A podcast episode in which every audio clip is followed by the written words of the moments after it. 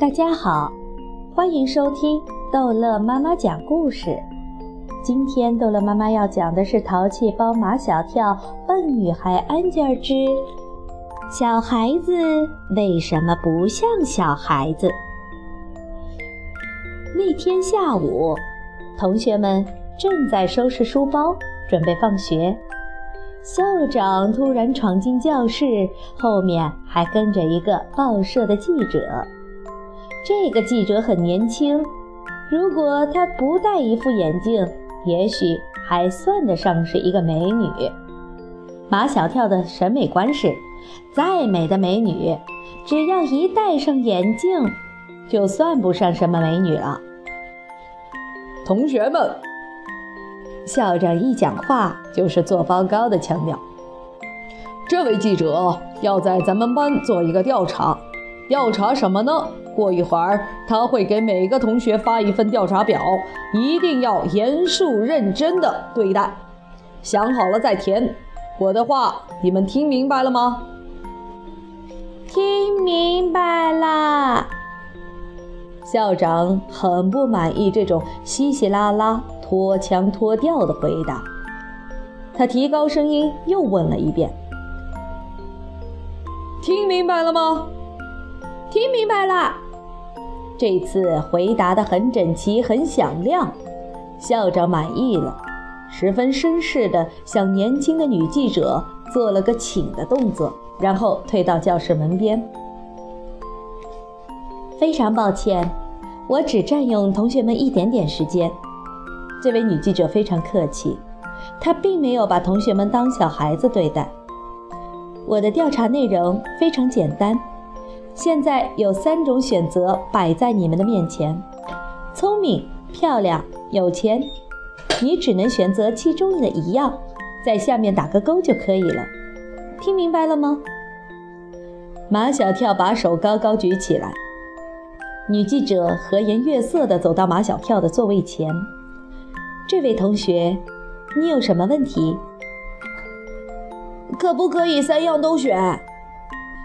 马小跳，你老毛病又犯了。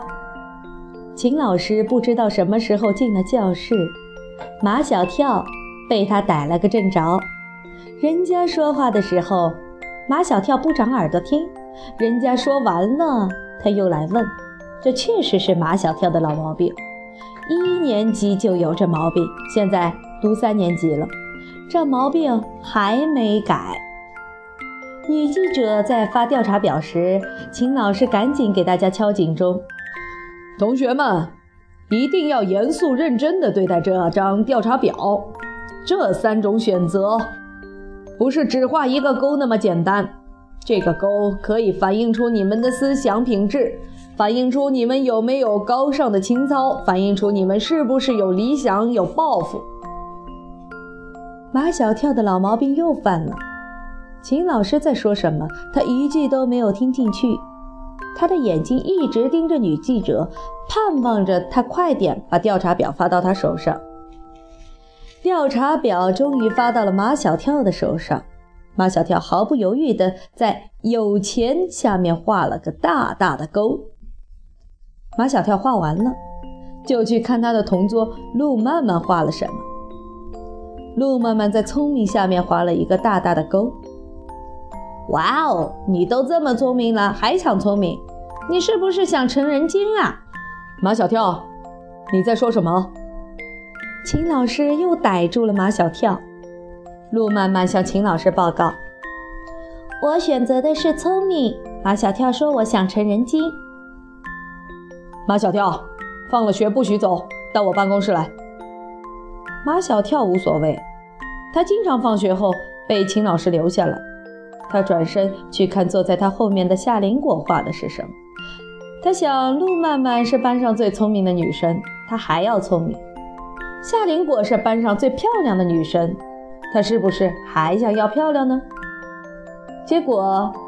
马小跳看见夏林果也在聪明的下面画了一个大大的勾。马小跳转身看唐飞的，唐飞居然也在聪明下面画了一个大大的勾。唐飞，你不想有钱啊？去！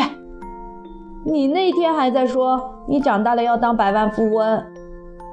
唐飞说：“从现在起，我要做有理想、有抱负的人。”马小跳突然发现唐飞很假，他前面是毛超，他不在毛超的肩膀上，看他选的是什么。毛超选的是聪明，坐在他旁边的女生也选的是聪明。女记者把调查表收起来，跟秦老师到了办公室。马小跳也来到了办公室。秦老师迫切地想知道调查表的结果。他已经忘了是他叫马小跳到办公室来的。你来这里干什么？是你刚才叫我来的。女记者一张一张地整理调查表，校长和秦老师都在等着她看调查表。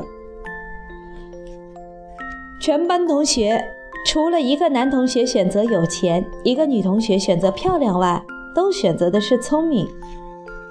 马小跳看到校长和秦老师都很高兴的样子，可那位女记者看不出他是高兴还是不高兴。第二天，秦老师在班上说：“昨天的调查结果我还是比较满意的，全班同学除了一个男同学选有钱，一个女同学选漂亮，都选的是聪明。这……”充分说明了我们班除了极个别同学，大多数同学都是有理想、有抱负、有健康人生追求的。下课后，同学们都在猜测，这个选了有钱的男同学是谁，选了漂亮的女同学又是谁？哎呀，你们不用猜，这个人就是我。马小跳一副敢作敢为的样子，我就是想有钱。有钱可以开公司，有钱可以给我妈买漂亮的别墅，有钱可以周游全世界，有钱可以……有钱的好处太多了，马小跳说都说不完。那个选漂亮的女同学是谁呢？同学们猜来猜去，猜到上课铃响也没猜出来。隐隐约约的，马小跳有一种预感，这个选漂亮的人。应该是 Angel，因为他常常有一种遗憾。Angel 性格还可以，就是不太漂亮。如果她有夏林果一半的漂亮就好了。如果她是 Angel，他会毫不犹豫地选漂亮。Angel，我知道那个选漂亮的女同学就是你。Angel 一下子就招了。马小跳，你怎么知道的？马小跳好不得意，他甚至以为他将来可以去做那种靠推理破案的超级侦探。